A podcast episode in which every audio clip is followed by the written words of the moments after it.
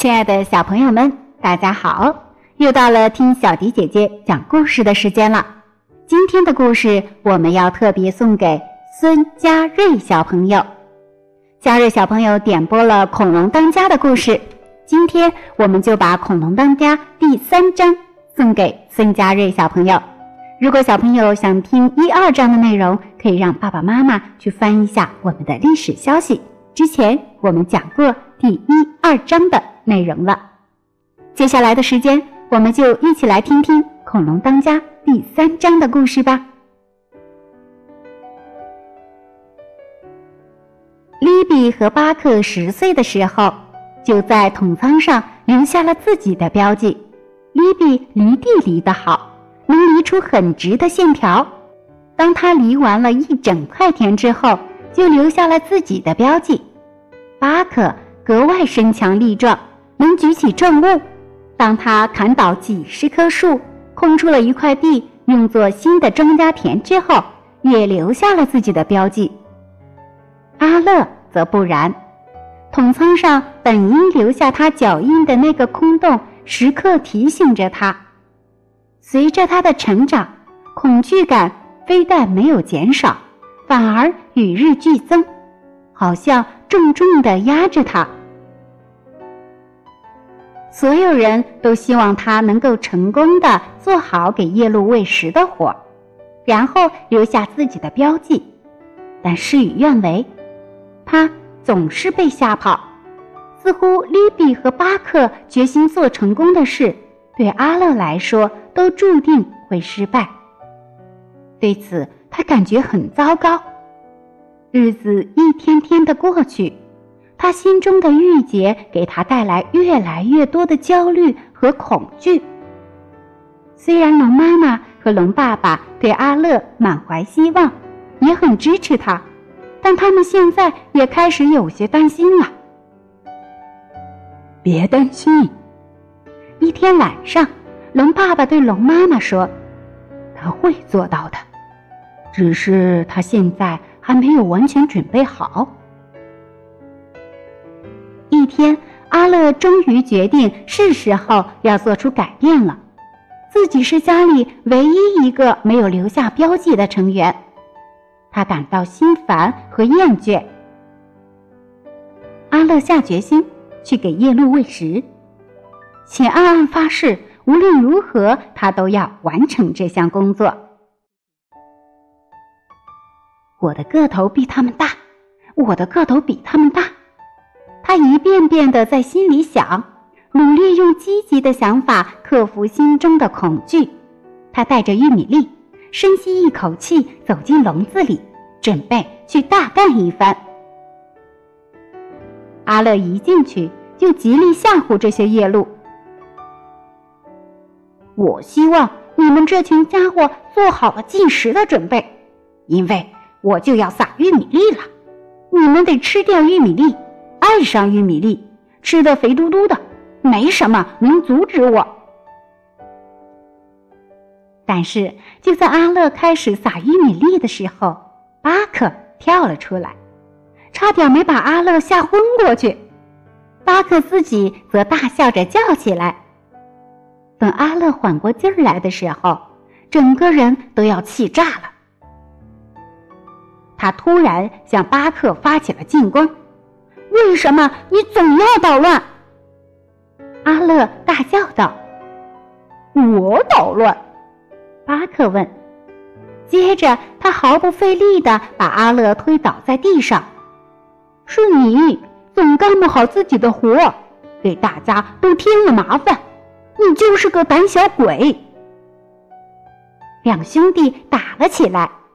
利比、龙妈妈和龙爸爸跑到了外面。龙妈妈吼道，喝退了巴克。阿乐坐了起来，强忍着泪水喊道：“我才不是胆小鬼呢！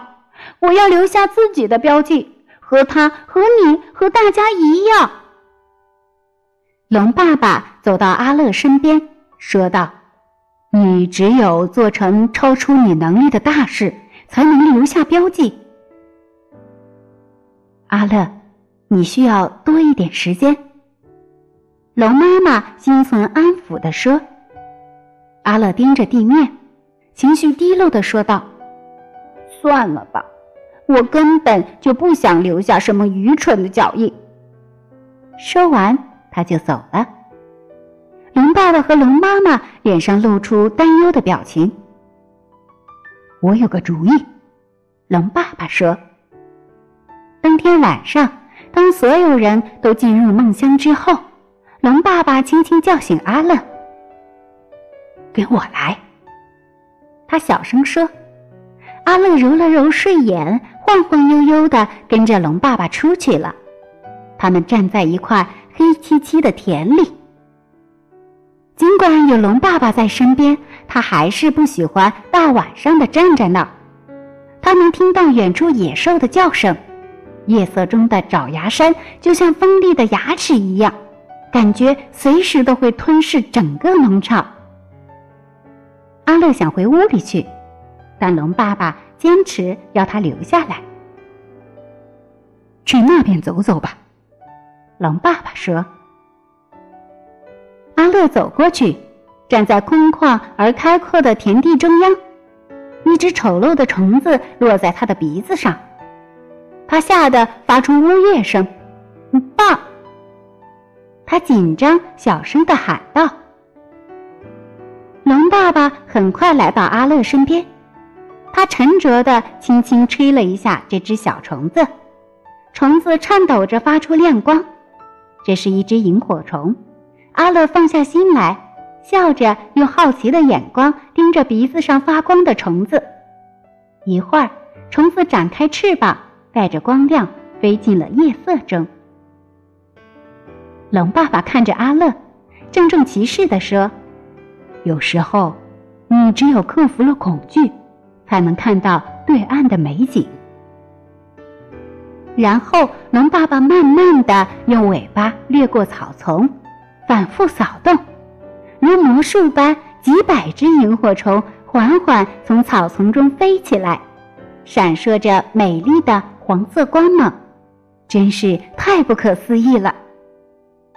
阿乐认真听着，努力将龙爸爸的话永远记在心里。他想记住这些话，但除此之外，他更想自己能够做到。他希望自己不再那么害怕，可以更像爸爸。阿乐也想试试爸爸的小把戏，于是他跑过田间，兴起大批萤火虫，荧光点点。阿乐和爸爸继续扫动草丛，在黑暗的天幕下，父子俩画出美丽的弧线，营造出螺旋状的光亮。阿乐抬头望着自己高大强壮的爸爸，露出了笑容。寂静中，龙爸爸转向儿子说：“阿乐，明天我有个任务要给你，如果你还想留下标记的话。”阿乐满怀期待的笑了。